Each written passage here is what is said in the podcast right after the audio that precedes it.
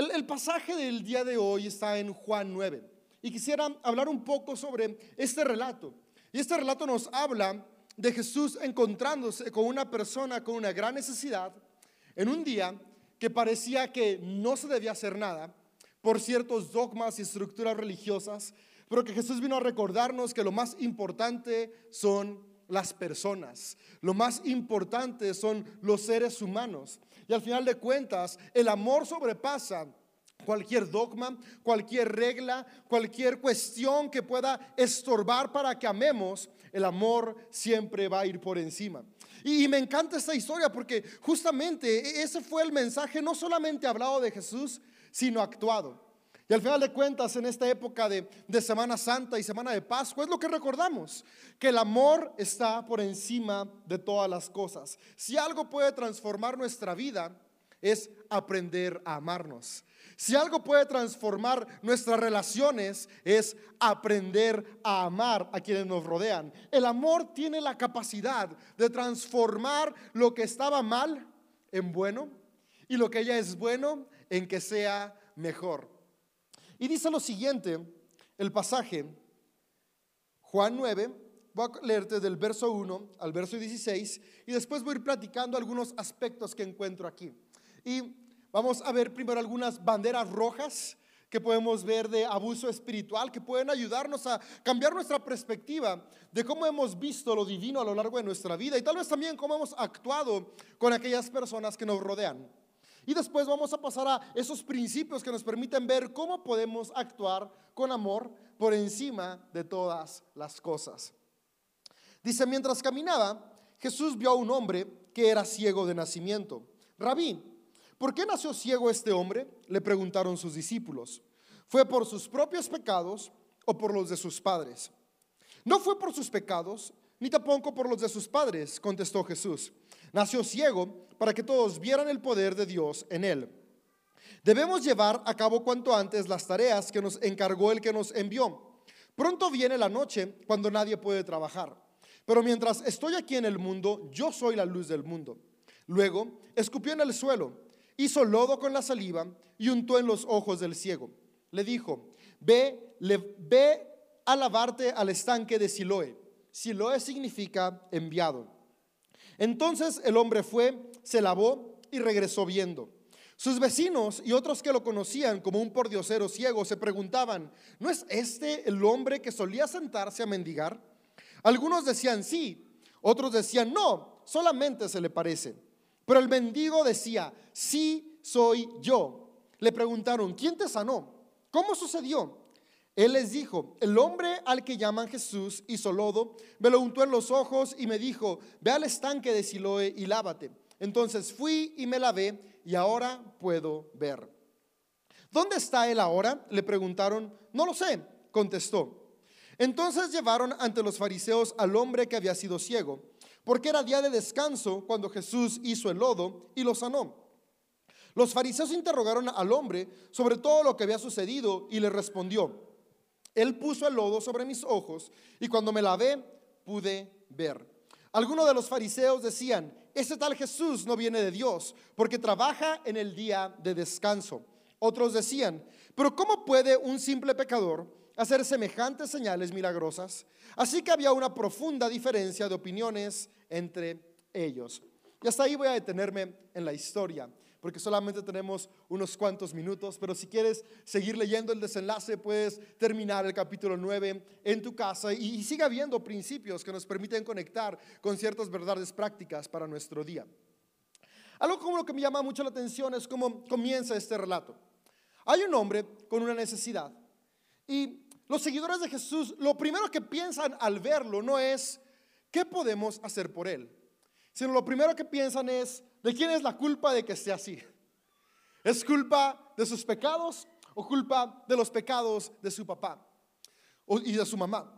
Y, y este pensamiento de los discípulos de Jesús e, es una cuestión que era parte de la cultura y del pensamiento religioso del judaísmo de, de la época de Jesús. Se creía que nuestras acciones determinaban la salud de las personas y, el bienestar de quienes nos rodeaban. Por lo tanto, se creía que si alguien nacía con una enfermedad, había sido pecado de los padres y era una consecuencia, era un castigo divino. En la época de Jesús, la perspectiva que se tenía de la divinidad era que era un ser castigador, un ser que estaba esperando que la gente se equivocara para enviar consecuencias desastrosas. Y las personas vivían con miedo. Y el miedo ha sido una herramienta que se ha utilizado por milenios para controlar. Y es algo muy triste, como algo que es constructivo lo convertimos en algo destructivo cuando nos olvidamos que el fin es amar y buscamos controlar.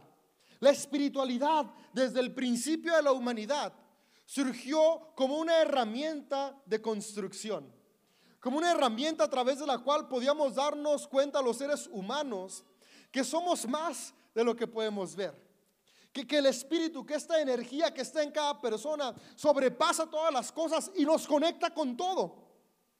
Y, cuando comenzó a haber prácticas espirituales como meditación, oración, liturgias, se, buscaba fortalecer esta conciencia que nos permitiera darnos cuenta que, que, esto que habita en nosotros, que, que desde nuestra experiencia espiritual llamamos el Espíritu Santo, su principal motor en nosotros es el amor que nos lleva a transformar entornos. Y, la cosa que pasa es que hombres y mujeres se fueron dando cuenta que, que, que esta gran espiritualidad que, transformaba personas, que movía comunidades, podía utilizarse también para controlar. Y en algún momento la espiritualidad y la política se unieron. Y por milenios así vivió la humanidad. De hecho, hasta hace poco era, muy normal, y, aún en nuestros días, eh, que religión y política vayan de la mano.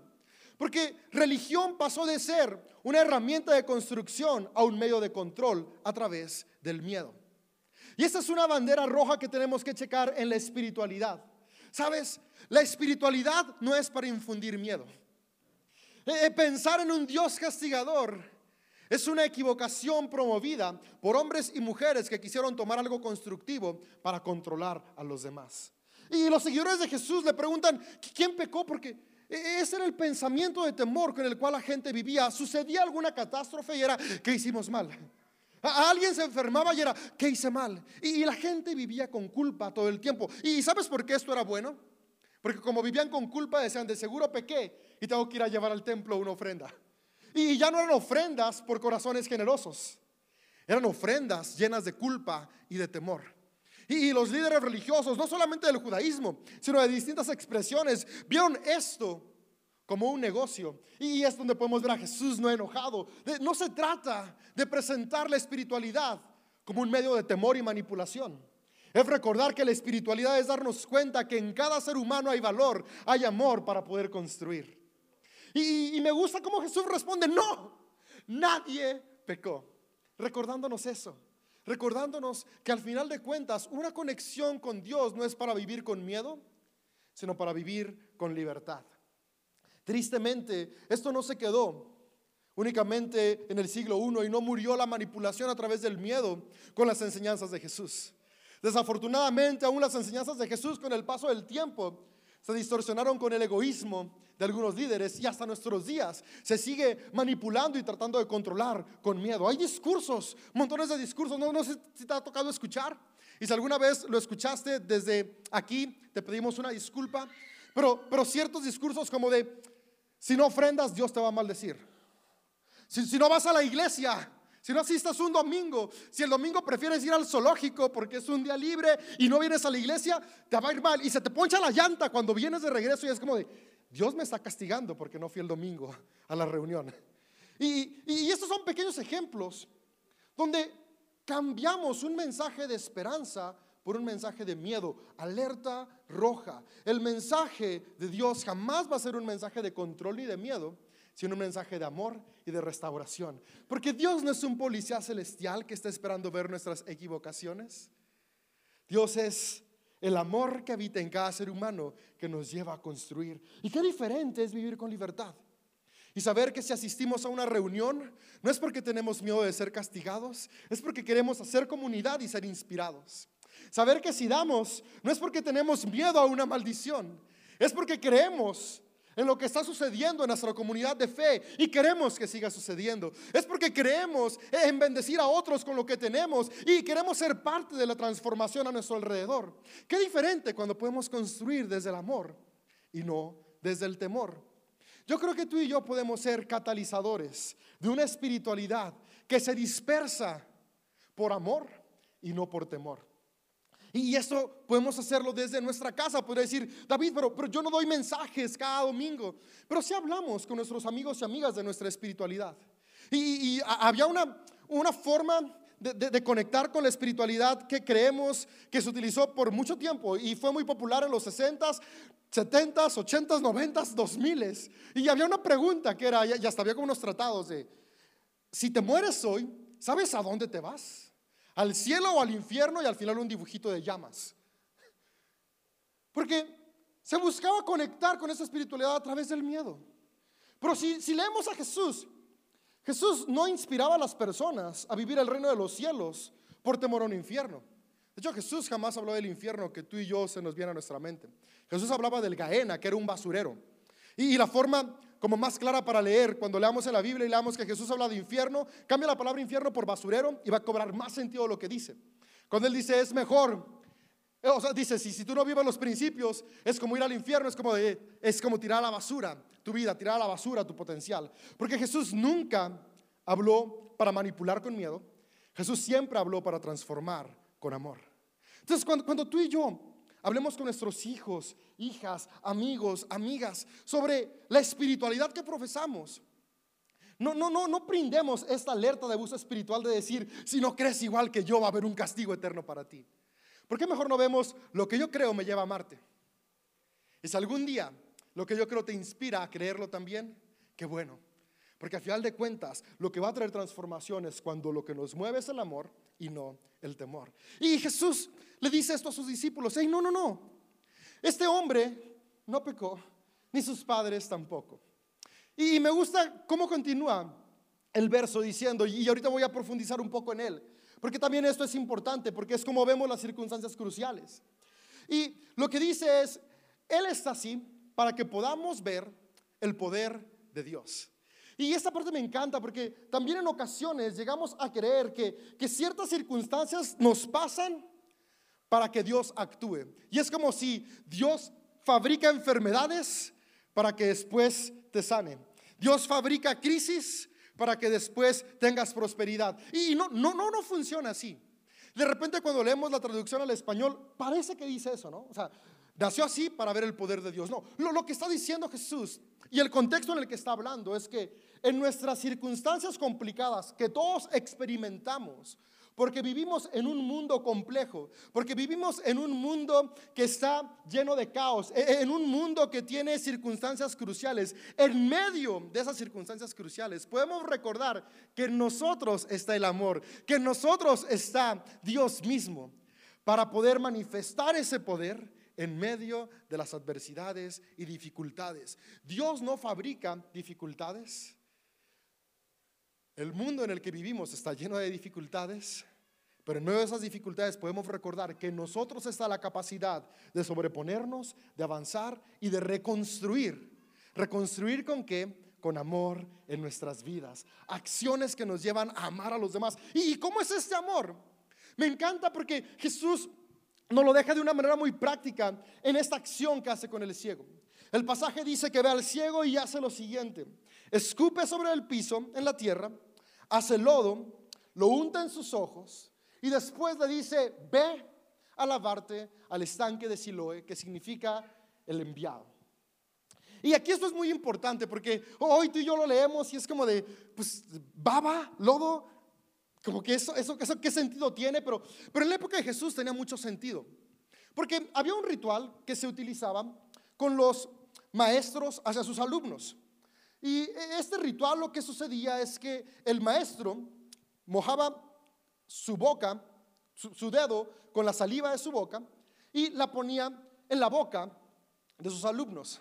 Y este ritual lo que significaba es, mis palabras y mi conocimiento ahora van a estar contigo. Aquí hay un hombre ciego. Y, si leemos el contexto de Juan, muchas personas no podían ver en Jesús el amor que transforma. Todos estaban esperando ver en Jesús a un Mesías guerrero, a un Mesías que transformara a través de la violencia, y no podían apreciar lo que él estaba haciendo porque no podían ver con libertad, porque estaban sesgados por esta idea de que solamente se puede vencer a través de la violencia y vivían con una ceguera, con una falta de perspectiva para apreciar y valorar lo que Jesús enseñaba. Y, el, y el autor del Evangelio de Juan nos está presentando este pasaje para recordarnos que hay una manera de poder ver, ver mejor, poder comenzar a ver con amor y dejar de ver con egoísmo lo que sucede a nuestro alrededor. Y lo que aquí dice es, en lugar de poner la saliva sobre la boca, la pone sobre los ojos, porque necesitan ser abiertos a una nueva realidad. Y los entornos comienzan a construirse a través de las palabras. Nuestras palabras tienen un poder enorme para transformar nuestra realidad. Y es, es, algo que ha estado en el corazón del ser humano tan presente y tan consciente que los autores del poema de Génesis 1 dicen que el mundo fue creado con la palabra de Dios. Porque nuestra boca, nuestra palabra tiene la capacidad de transformar entornos. Entonces el amor comienza a transformar cuando nuestras palabras comienzan a cambiar. Podemos comenzar a ver diferente cuando nuestras palabras son transformadas. Pero no pone directamente la saliva en los ojos, sino que con su saliva hace lodo, utiliza la tierra. Y eso a mí me encanta, porque la, tierra podríamos verla y menospreciarla. Incluso en nuestros días no la sacamos de la casa con la escoba o la aspiradora. La, queremos lejos. Pero sin embargo, si la tierra se mezcla con agua, y especialmente ciertas tierras específicas, tienen la capacidad de convertirse en barro. Y el barro puede convertirse en un plato, en un vaso o en un tabique. Y muchos tabiques pueden construir una casa. Y, lo que aquí podemos ver es que Jesús nos está recordando que aquello que tú y yo podemos considerar insignificante, con las palabras adecuadas, puede transformarse en algo constructivo, en algo útil, en algo que protege, en algo que resguarda. Y toma este lodo y lo pone en los ojos, porque es como de, ok, ahí están mis palabras, palabras de afirmación, palabras positivas, palabras de expectativa, valorando lo que parecía que no tenía valor, recordándonos. Eh, eh, eh, ellos pensaban, él era un pordiosero, porque como no podía ver, parecía un ser humano sin valor. Y la tierra también parece que no tiene valor, pero mezclada cobra un valor. Yo no sé, ¿qué sientes que no puede valer en tu vida? O, tal vez sientes que no vales, o personas a tu alrededor que no valen. Déjame decirte, todos y todas los seres humanos, cada uno de ustedes, de los que nos ven en línea, tenemos un gran valor. Cada persona es valiosa y cada persona es capaz. Y tenemos que recordarnos que aunque nos sintamos como tierra en algunos momentos, la tierra mezclada con agua tiene la capacidad de ser útil. Tú eres una persona con propósito. Y, eso me encanta porque no solamente le pone lodo, sino que le da una instrucción. Le dice, ahora ve y lávate. Y, son, son muy inteligentes los autores de los evangelios porque utilizan un juego de palabras para poder dejar súper clara la intención. Y lo manda a que se lave en el siloe, que significa enviado. Es decir, las palabras de expectativa, de fe, de afirmación y el valor hacia nuestra vida y lo que nos rodea tiene el propósito de que vayamos e inspiremos a quienes nos rodean. Nos invita a la acción. Y me gusta cómo este hombre recibe su milagro actuando en equipo con Jesús.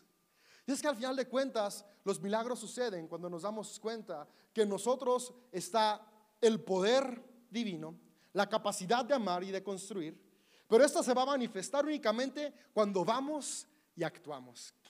Si este hombre se hubiera quedado únicamente con el lodo en sus ojos, el relato tal vez no nos diría que hubo un milagro.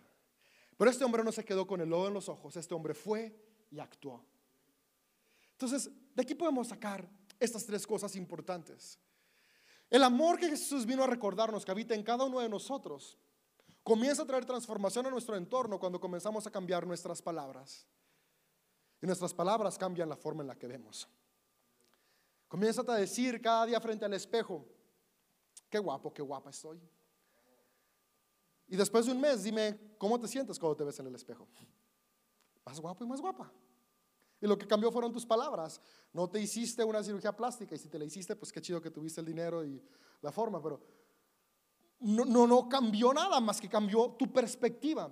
La perspectiva que tenemos de nosotros mismos es súper importante. ¿No te ha pasado que estás con un amigo una amiga que es súper guapo según los estándares ah, culturales y se siente la persona más fea del mundo? ¿No te ha tocado que estás con un amigo amiga que según los estándares culturales no es nada guapo o guapa y se siente así como la última belleza del mundo? El más guapo. Porque está más acá que acá. Las palabras que dicen. Y es sorprendente, ¿no? Como muchas personas que, que, se sienten no atractivas es porque tal vez el apodo que le decía a su papá de chiquita era, ay, mi feita. Y, y las personas que están súper atractivas es porque el apodo que le decía a papá o mamá es, ay, mi chula o mi chulo, o mi guapo o mi guapa. Y por eso a mis hijas todos los días les digo, qué hermosas están. Pero lo importante es hoy no qué dijo tu papá o tu mamá, sino qué te vas a decir tú a ti mismo, a ti misma. Tal vez creciste escuchando, eres un burro, y tú te vas a ver al espejo y a decir, soy alguien capaz. Tal vez creciste escuchando que decían, eres alguien que no puede, hoy tú vas a comenzar a decirte, soy alguien que puede. Tal vez creciste sintiéndote o escuchando que no eras amado o valioso, hoy vas a comenzar a decirte, cambiar tus palabras decirte, soy alguien valioso, soy alguien con valía, soy alguien con propósito, soy alguien que puede hacer algo en esta vida sin importar tu edad, sin importar tu género, tu educación o la cantidad de recursos que hoy tengas. Eres un ser humano con valor y potencial. Cambiamos nuestras palabras, que esa saliva comience a fusionarse con este polvo para recordarnos que palabras de afirmación que nos recuerdan quién somos, mezcladas con nuestra vida, pueden convertirse en algo muy útil. Así como el lodo crea vajillas, así como el lodo crea tabiques que hacen casas, tu vida tiene el potencial de construir, no solo para ti, sino también como una casa es un refugio para muchos, que tu vida sea un refugio para los que están a tu alrededor. Sale este hombre súper contento. Y la gente lo ve y es como de, ¿qué te pasa? E-, e-, eres tú. Y yo sueño que eso pase con cada uno de ustedes. Que en unos meses gente te diga, si sigues siendo tú, te veo diferente. Así que digas, pregúntame cómo, no, no para vender Herbalife, sino para decir, aprendí a amarme y amar. Aprendí a dejar el egoísmo y a vivir movido por amor. Aprendí a dejar de menospreciarme y empezar a valorar y apreciar mi vida y la vida de los que me rodean. Dejé de ser abusivo porque vi las banderas rojas y en lugar de escupir veneno, empecé a poner agua que da vida para con el lodo que está a mi alrededor comenzar a construir habitaciones de esperanza. La gente lo ve y, ¿qué pasa? No, sí, sí soy yo. Sigo siendo yo, pero un yo que ha cambiado. Un yo que no solamente se quedó esperando que algo sucediera, sino que participó en que algo sucediera. No solamente me quedé esperando encontrarme con Jesús, sino que me encontré con Jesús, tuve un encuentro con Él, pero después fui y actué. Y hoy puedo ver. Y dice que el asombro es tanto que lo llevan con los fariseos. Y los fariseos es como de, no puede ser, porque como alguien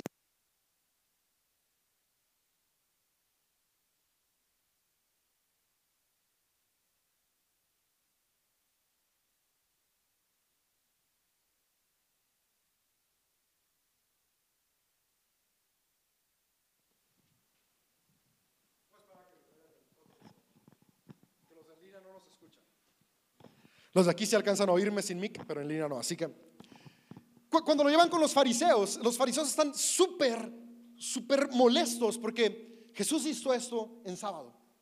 Y una alerta roja también para checar de abuso espiritual es cuando las doctrinas, los dogmas y los rituales se utilizan para controlar a la gente en lugar de edificar a las personas.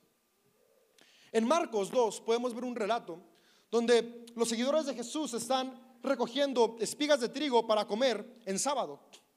Y los fariseos dicen, ¿cómo están haciendo esto en sábado? Si no recogieron en viernes, no coman. Y Jesús dice unas palabras muy importantes. Dice, el sábado fue hecho para las personas. Fíjense, el día de descanso se hizo para satisfacer las necesidades de la gente y no para que la gente satisfaga los requisitos del día de descanso. Qué diferente sería la espiritualidad cristiana si las palabras de Jesús tuvieran más peso en la generación de dogmas y doctrinas. ¿ah? Y qué bueno que cada día estamos abriendo a, ver qué,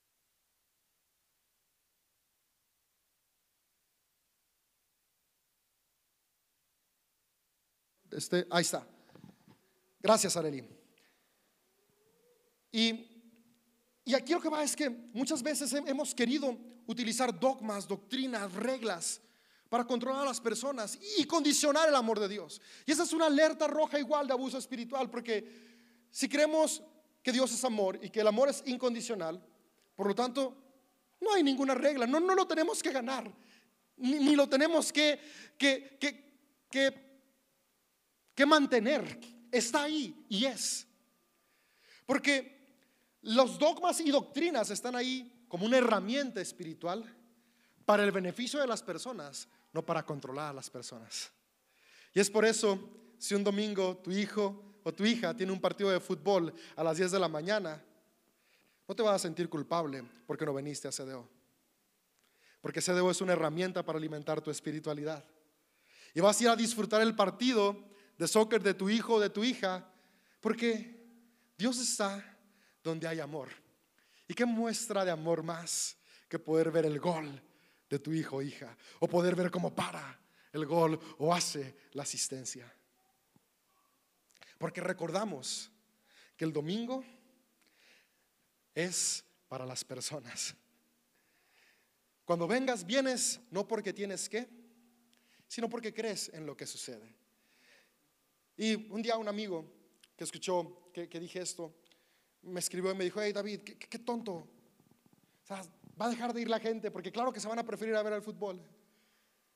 Pues al final de cuentas, si, si prefieren irse a ir al fútbol, quiere decir que, que tenemos que echarle más ganas en tener herramientas prácticas para que sea práctico venir.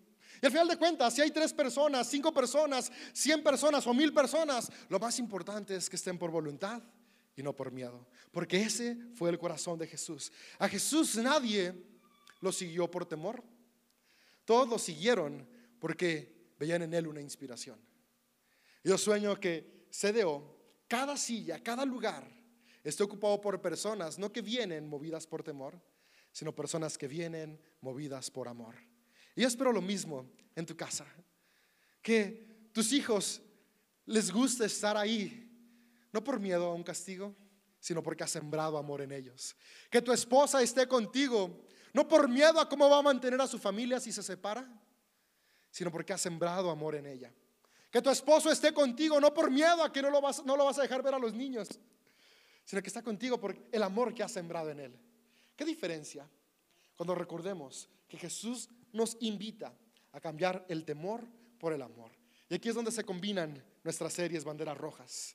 Cuando cambiamos el abuso por el amor, podemos darnos cuenta lo que celebramos en esta época de cuaresma, que el amor está por encima de todas las cosas. El amor va por encima del sábado, el amor va por encima del egoísmo, el amor va por encima si es faldo o pantalón. El amor va por encima si nos reunimos sábado, miércoles o domingo. El amor va por encima si la reunión dura una hora o dura dos horas o dura cuatro horas. El amor va por encima si cantamos cumbias, reggaetón, electrónica o himnos con pura guitarra o himnos sin instrumentos. El amor va por encima si leemos Reina Valera, NTV o la Biblia del oso. El amor va por encima de todas las cosas. Porque tal como escribió Pablo, todo pasa, pero el amor permanece. Podemos hacer de todo, pero si no hay amor, de nada nos sirve. Así que, amigo, amiga, hoy vayámonos con esto, recordando que el amor está por encima de todo. La espiritualidad no se trata de infundir temor, sino de tener libertad. No es control, es amor. ¿Y cómo voy a experimentar ese amor? Cambiando mis palabras, valorando lo que tengo, dándome cuenta que aunque parezca polvo, tiene valor. Y actuando. Por sobre todas las cosas, actuando.